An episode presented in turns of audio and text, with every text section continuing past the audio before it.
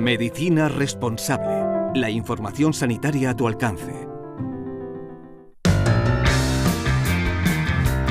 Con S de Salud, con el doctor Pedro Gargantilla.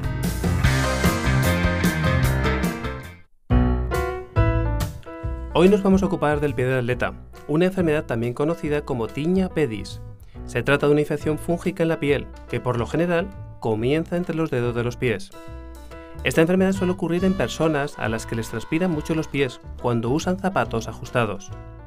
Los signos y los síntomas del pie de atleta incluyen un sarpullido escamoso y picor. La afección es contagiosa y puede transmitirse a través de pisos, toallas o ropas contaminadas. El pie de atleta está estrechamente relacionado con otras infecciones fúngicas, como son la tiña y la tiña inguinal. Se corre un mayor riesgo de tener pie de atleta si se usa calzado cerrado con frecuencia. También aquellas personas que sudan de forma intensa. En los casos en los que se comparten alfombras, tapetes, ropa de cama, ropa o zapatos con alguien que tiene una infección fúngica. O bien si se camina descalzo en áreas públicas, donde la infección puede propagarse como pueden ser vestidores, saunas, piscinas, baños y duchas comunes. El pie de atleta puede afectar a uno o ambos pies. Los signos y síntomas comunes son los siguientes.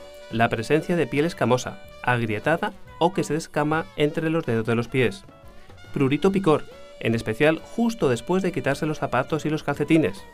Piel inflamada, que puede parecer rojiza, violácea o incluso grisácea.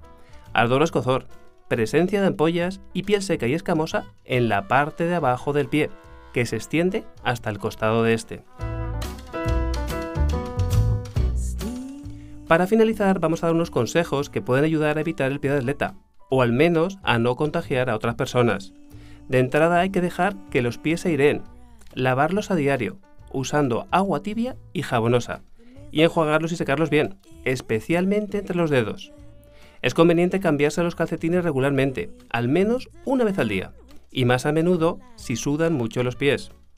Los calcetines que absorben la humedad, como los de algodón, ayudan a mantener los pies más secos que, por ejemplo, los de nylon.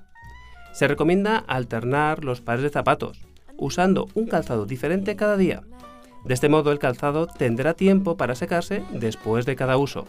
Y para finalizar, es importante protegerse los pies en lugares públicos, usando sandalias o zapatos impermeables alrededor de las piscinas públicas, las duchas y los vestuarios.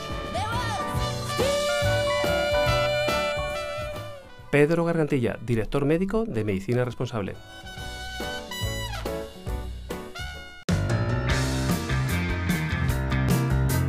Medicina responsable.